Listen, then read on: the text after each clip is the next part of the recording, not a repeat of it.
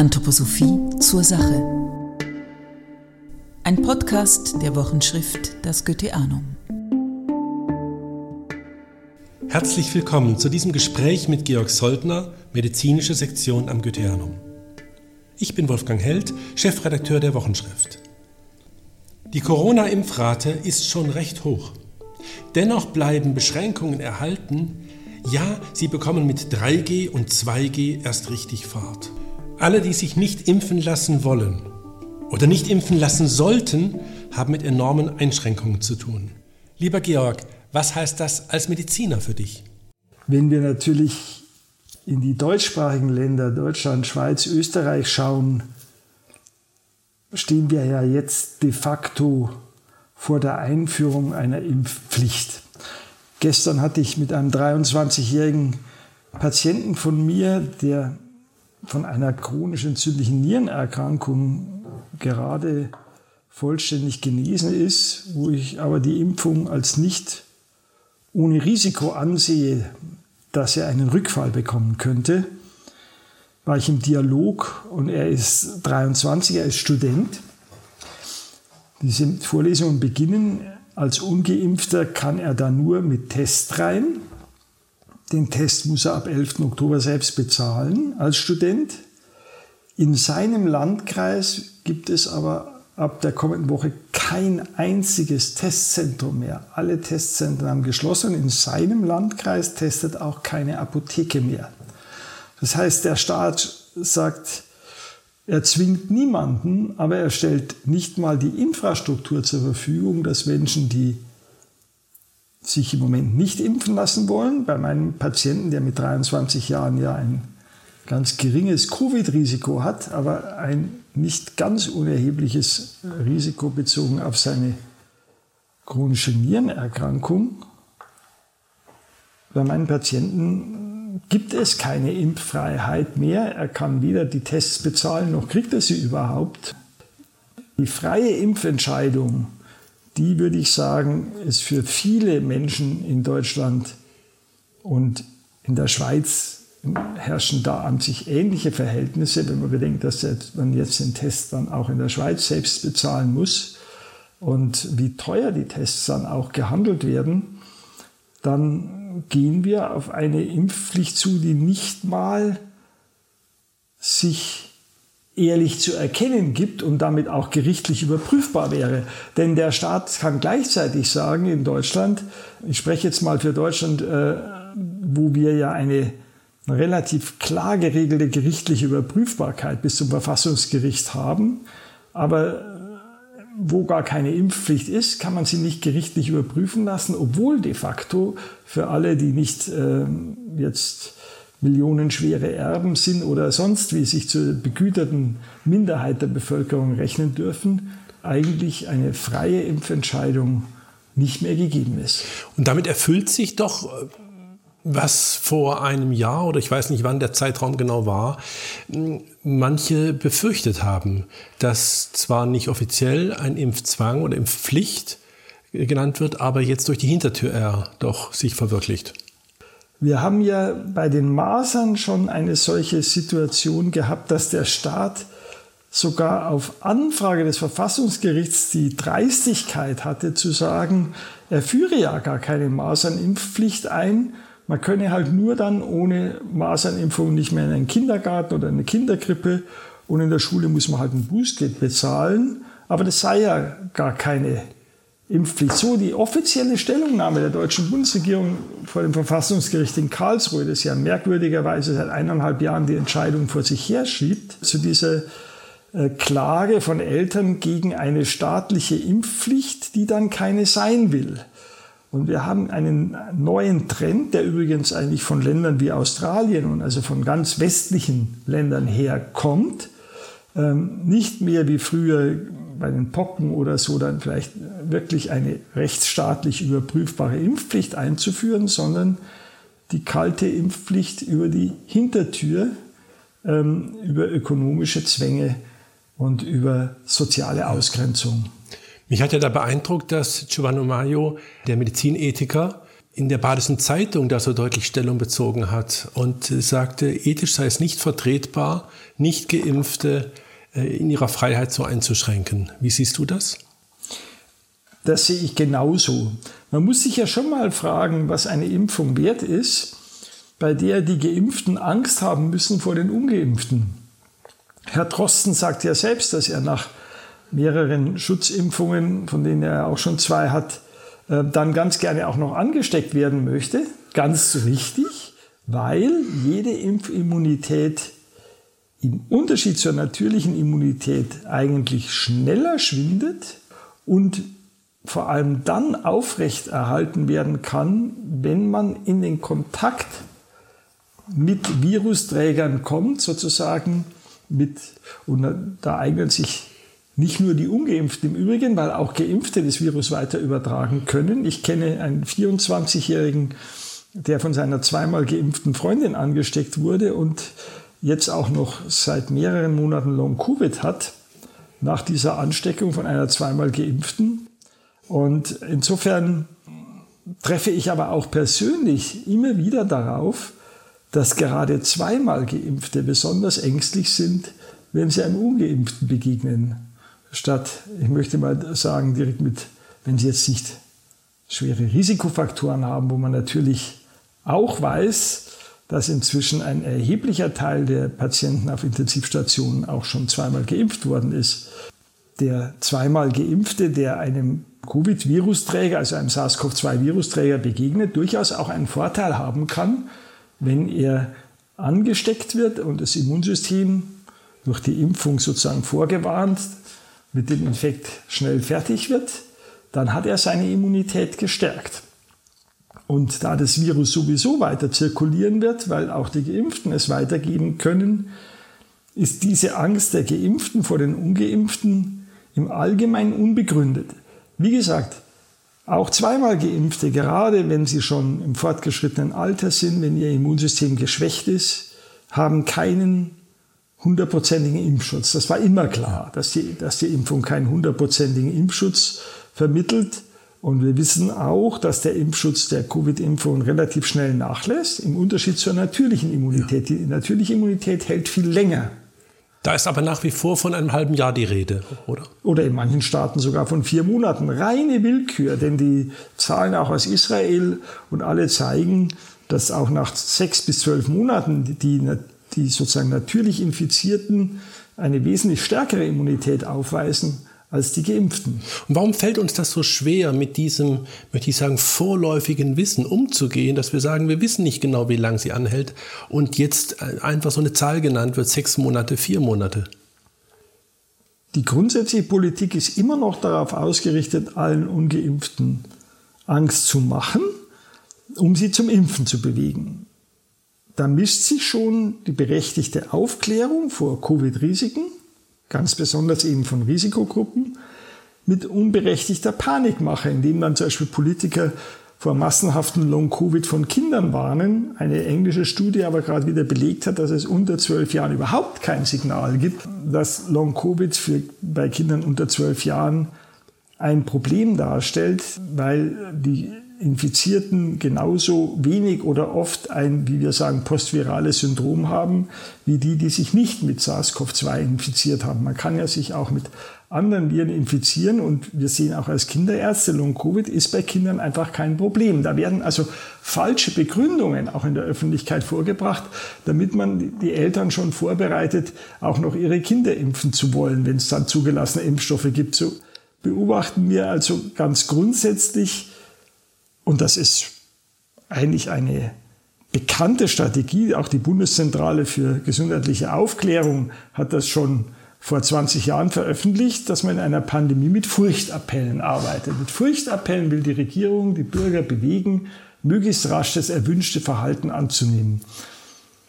Das steigert sich jetzt so weit, dass bei YouTube letzte Woche veröffentlicht wurde, dass YouTube keine Videos mehr zeigen wird, beziehungsweise alle Videos löschen wird, die, die nur erwähnen, dass Impfungen chronische gesundheitsschädliche Wirkungen haben können.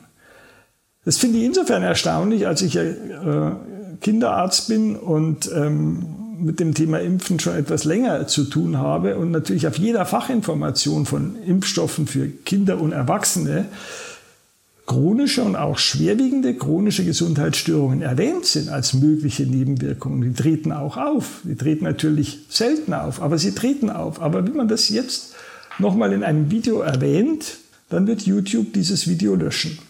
Nicht nur bei Covid, sondern generell bei Impfstoffen. Und das zeigt, dass wir es auf diesem Gebiet besonders schwer haben, die Wahrheit, die ja nicht so einfach ist in der Medizin, weil es eine risikolose Impfung grundsätzlich gar nicht gibt, der Wahrheit ins Gesicht zu schauen.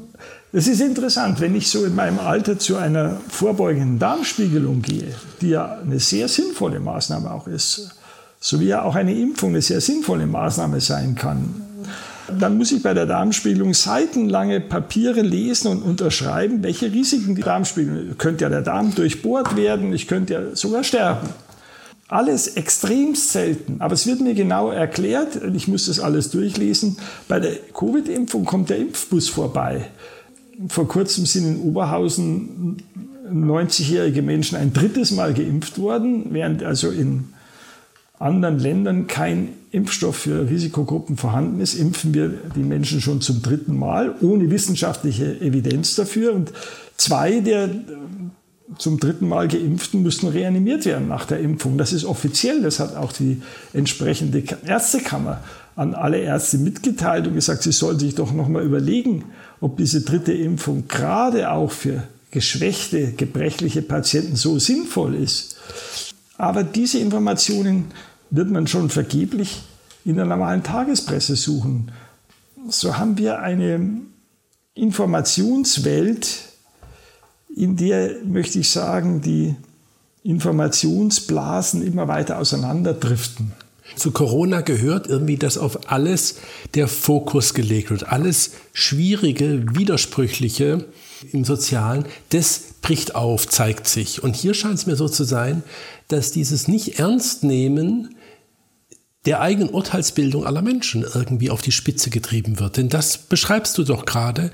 Die Faktenlage wird so simplifiziert oder vereinseitigt, dass ja niemand sich auf diesen Weg eines differenzierten Urteils macht.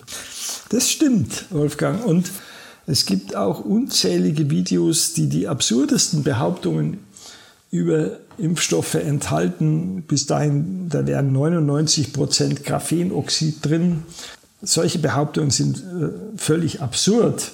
So findet man wirklich auch jede Menge an Äußerungen, jetzt auch innerhalb der anthroposophischen Bewegung, also im Social Media, wo auch nicht freilassen, wo auch nicht die individuelle Urteilsbildung angeregt wird, sondern sehr, sehr klare Urteile transportiert werden, die eigentlich vorher feststehen und für die dann noch Argumente gesucht werden und ähm, mehr oder weniger gut geprüfte und wo dann auch der Ernst der Pandemie geleugnet wird, wo man und wo sich natürlich wiederum andere, die einen Angehörigen verloren haben, einen Freund oder auf der Intensivstation tätig sind und, und ähm, diese sehr, sehr aufwendige Intensivpflege von Covid-Patienten geleistet haben, eigentlich an den Kopf greifen und sagen, wie kann man wiederum so einseitig zu dem Thema informieren und so vieles bagatellisieren, was wir erlebt und erlitten haben. Also das ist eine wechselseitige Problematik, dass man lieber Urteile verkündet, und zwar auch mit furchtmachende Urteile, als dass man ein freies Denken anregt und, eine, und sozusagen ein so spricht, dass man nicht in die Freiheit des anderen eingreift, sondern ihn zum Dialog einlädt. Das vermisse ich über weite Strecken in der Tagespresse. Wir haben in der Süddeutschen Zeitung einen Kommentar gehabt, wo es hieß, die Entscheidung zwischen Impfen und Nichtimpfen sei die zwischen Vernunft und Unvernunft. Das ist absolut diskriminierend, aber auch eben in manchen Zirkeln und auch in manchen anthroposophischen Zirkeln und das führt dann auch zu einer zunehmenden Einschränkung der Freiheit wechselseitig. Jetzt sagt man ja so, dass bis in die 80er Jahre, oder können wir beobachten, die öffentliche Meinung so als bürgerliche Meinung existiert. Das ist dann als Establishment bezeichnet worden und anderes. Das löste sich auf und wir kamen in eine größere Vielfalt der Haltungen. Aber wir haben noch nicht gelernt, da irgendwie einen Gesprächsraum zu bauen. Ja, das ist richtig. Wenn man so will, haben die Social Media zunächst mal zu einer enormen Demokratisierung geführt. Das berühmteste Beispiel ist so der arabische Frühling mit Tunesien 2011, was durch die Social Media erst ermöglicht wurde, dass sozusagen auch solche autoritär geführten Staaten nicht mehr kontrollieren konnten, wie sich die Bevölkerung informiert. Das war eine Zeit lang auch ein Gewinn an Pluralität. Auf der anderen Seite sind damit auch wichtige Filter weggefallen. Wir erleben sehr viele persönliche Attacken. Das stellt uns die Frage, wie wir aus Freiheit jetzt, wie wir aus Freiheit da zu einer Dialogkultur und auch zu einer, ja, zu einer Wahrheitssuche kommen. Das ist eine sehr anspruchsvolle Aufgabe, denn da ist vielem Tür und Tor geöffnet und wir sind noch weit davon entfernt, diese Aufgabe schon bewältigt zu haben. Was sind denn da die Instrumente, dass diese Urteilsbildung gelingt oder dass dieses Gespräch gelingt?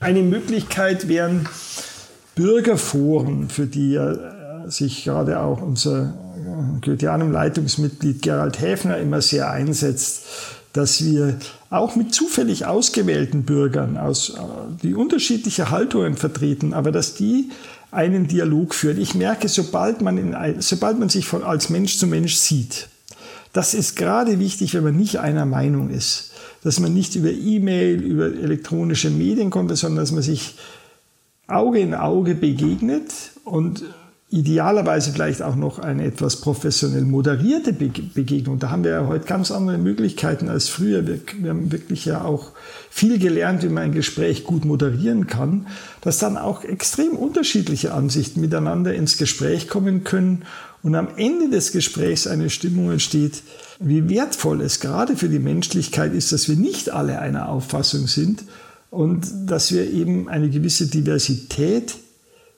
brauchen, und ähm, so wie wir ja auch die Freiheit des Motorradfahrens tolerieren, obwohl das äh, Risiko zu sterben bei einem Motorradunfall genau 20 Mal höher ist als bei einem Autounfall. Also wir könnten sagen, es ist ein 95-prozentiger Schutz vor Tod, Motorradfahren zu verbieten. Noch hat es niemand getan.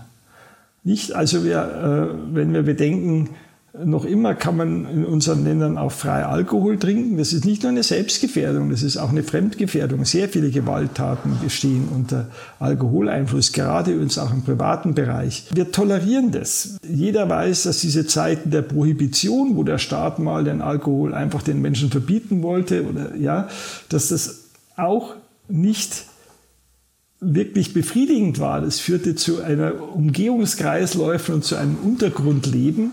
Besser ist es dann vielleicht auch, wenn man sich mit der Anthroposophie beschäftigt, irgendwann aus eigenem Entschluss vielleicht den Alkohol einzuschränken oder auf ein nicht mehr toxisches Maß zu reduzieren oder ganz auf ihn zu verzichten. Das ist eben der nachhaltige Weg. Und ich glaube, wenn wir die großen Probleme des Planeten an, anschauen, autoritäre Zwangslösungen sind keine Lösungen. Wir müssen und da muss man schon in der Schule anfangen, auf Einsicht und freie Entschlüsse setzen.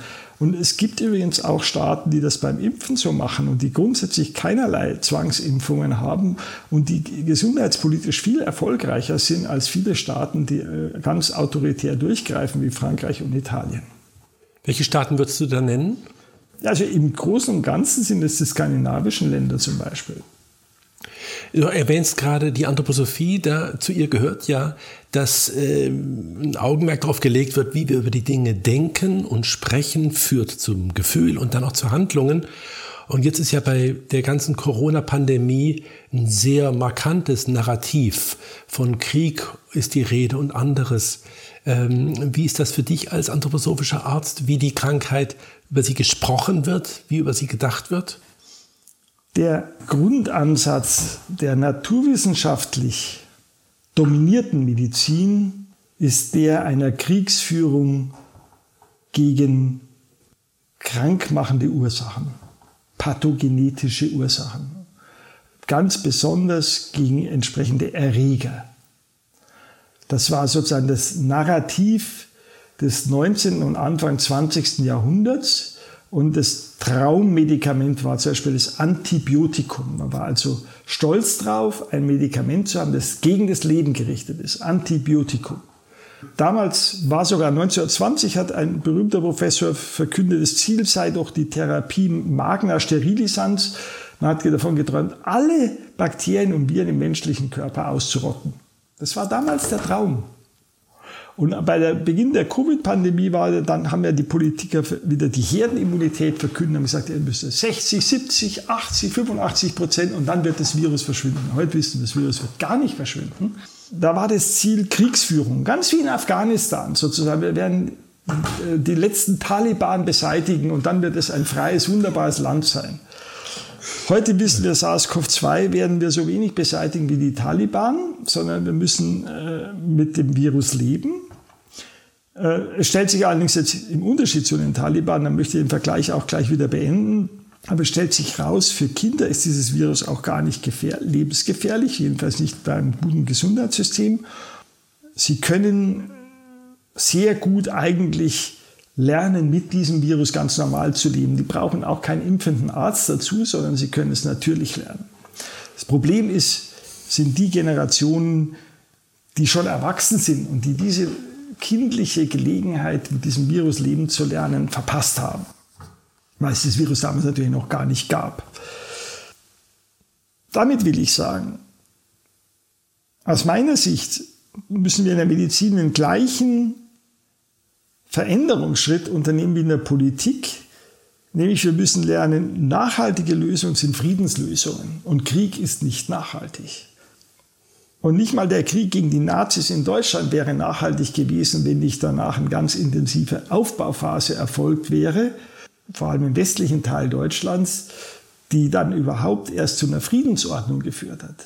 So müssen wir auch bezogen auf die Pandemie sehen, in der Tat ist es so, es wird wie im Krieg gehandelt. Zum Krieg gehört auch die Lüge, zum Krieg gehört auch den Feind zu dämonisieren, zum Krieg gehört auch, dass es eine Nachrichtensperre gibt, zum Krieg gehört auch, dass alle Leitmedien auf jeden Fall nichts gegen die gegen sozusagen die Verteidigungs- und Angriffspolitik des eigenen Landes sagen. Der Schulterschluss. Der Schulterschluss, der wird automatisch vollzogen und genau das erleben wir ja im Moment ja. auch. Und jeder, der da, der da rausfällt, ist ein Vaterlandsverräter sozusagen.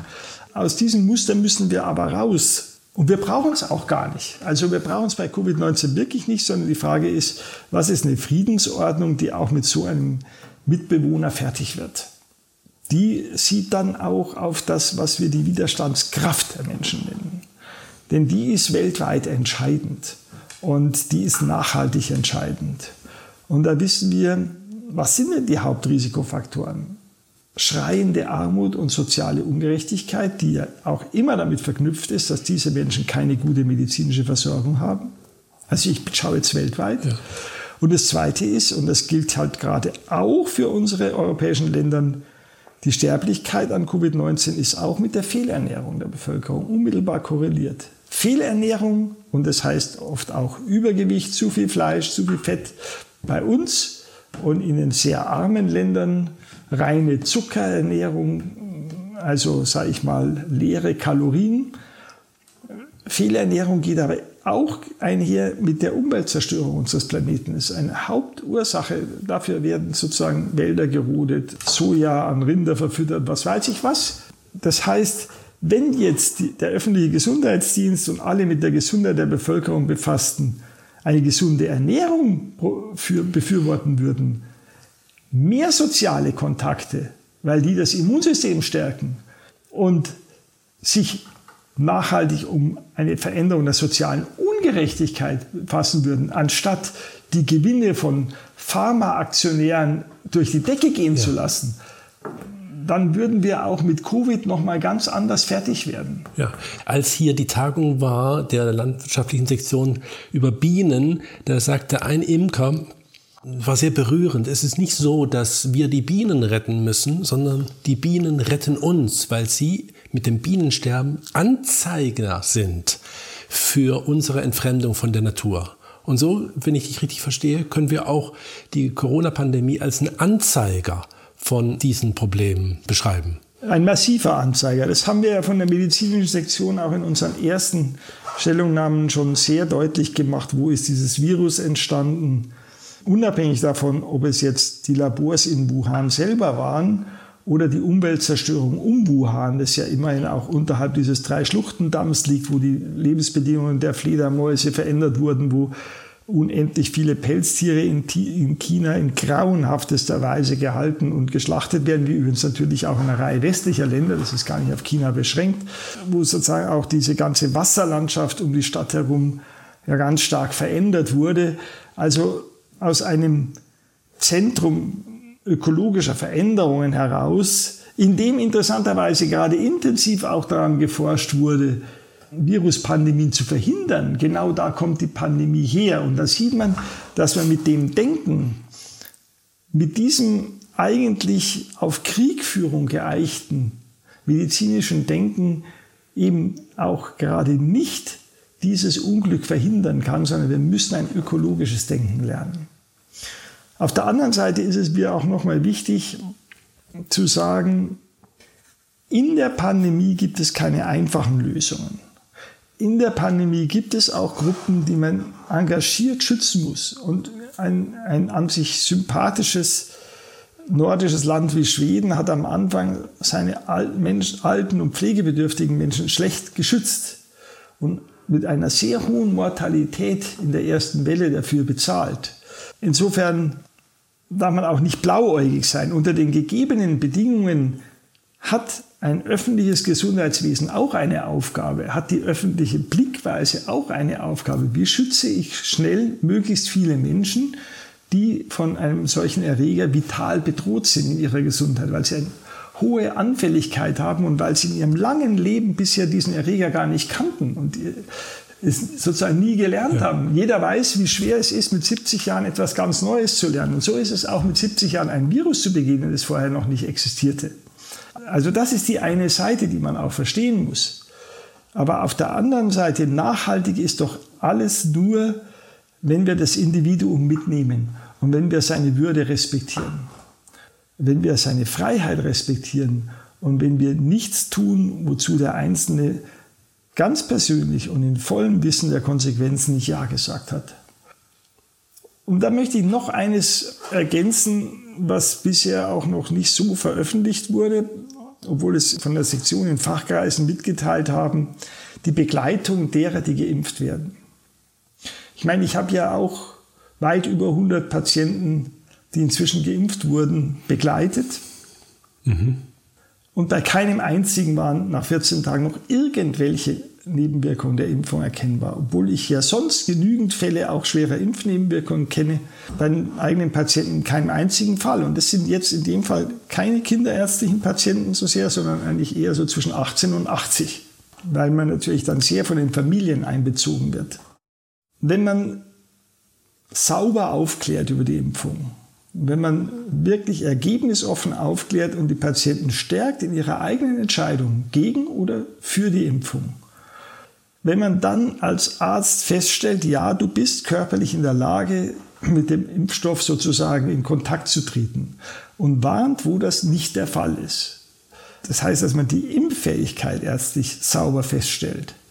Und wenn man dann in dem Fall von meiner Seite her anthroposophische Arzneimittel begleiten, die so wie die Arnika eigentlich eine überschießende Entzündung, ein Befall des Nervensystems und so weiter wirklich auch verhindern können aufgrund ihrer eigenen, äh, ihrer eigenen Komposition, die sich auch in bestimmten Substanzen ausdrückt, die wir in der Arnika finden und anderen Präparaten. Wenn wir also die Patienten individuell begleiten, dann ist meine Erfahrung, dass bei diesen Patienten bisher, und es sind wirklich eine dreistellige Zahl, keine irgendwie anhaltende Impfnebenwirkung aufgetreten ist sehr wohl mal akute Beschwerden und da war auch Patienten zum Beispiel, die selber eine, eine chronische Herzmuskelentzündung dabei haben und die aber geimpft werden wollten.